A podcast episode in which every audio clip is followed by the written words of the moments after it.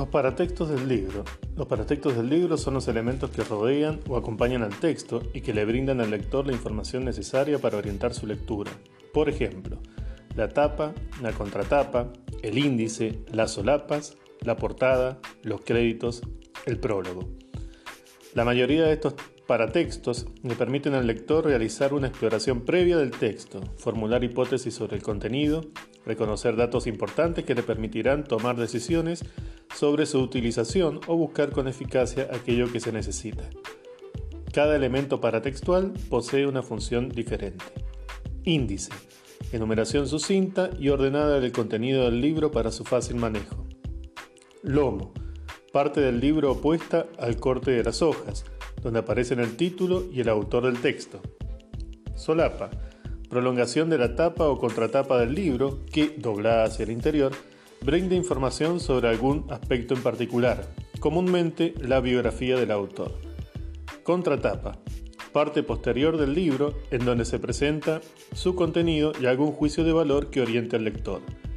También son para textos el prólogo del libro, la dedicatoria, las notas al pie, el glosario, las ilustraciones, las fotografías o los gráficos, los epígrafes, la bibliografía, los subtítulos, entre otros. Los paratextos están formados por distintos elementos que pueden clasificarse en gráficos o verbales. Los gráficos son aquellos que están vinculados a la imagen, como es el caso de los dibujos, las ilustraciones, los mapas, la tipografía, tipo, color y tamaño. Los verbales, en cambio, están constituidos por palabras, como por ejemplo el título, el índice, el nombre del autor, los comentarios de la contratapa, la biografía del autor, entre otros.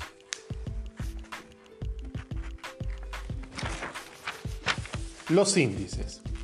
Los índices son para textos fundamentales, sobre todo en los libros, que se utilizan para estudiar o investigar, ya que permiten localizar rápidamente la información.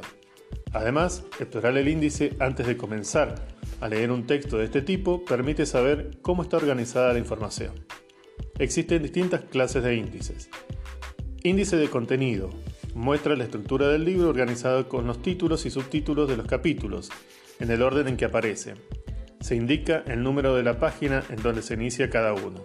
Se lo utiliza en casi todos los libros. Puede estar ubicado al principio o al final del libro. Índice onomástico o de nombres.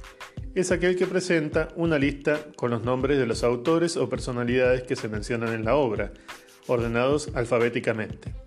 Se indica el número de página o páginas en que aparecen mencionados. Se utiliza este tipo de índices solo en algunos libros y en general está ubicado al final. Índice temático es similar al índice onomástico, pero no se refiere a autores sino a conceptos. Por ejemplo, en un libro de física alguien puede buscar en el índice el término electricidad para saber en qué páginas se trata este tema. La biografía del autor. En los paratextos puede incluirse la biografía del autor o autores del libro. La biografía es la narración de la vida de una persona. En ella se mencionan aquellos hechos que pueden resultar de interés para los lectores de acuerdo con distintos objetivos. Conocer al autor de un libro es muy útil para poder anticipar de qué se va a tratar el libro que se va a leer.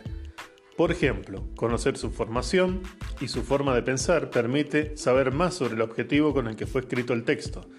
Saber cuándo escribió sirve para evaluar la actualidad de la obra y saber qué premios ha obtenido indica si este texto ha sido reconocido por alguna institución.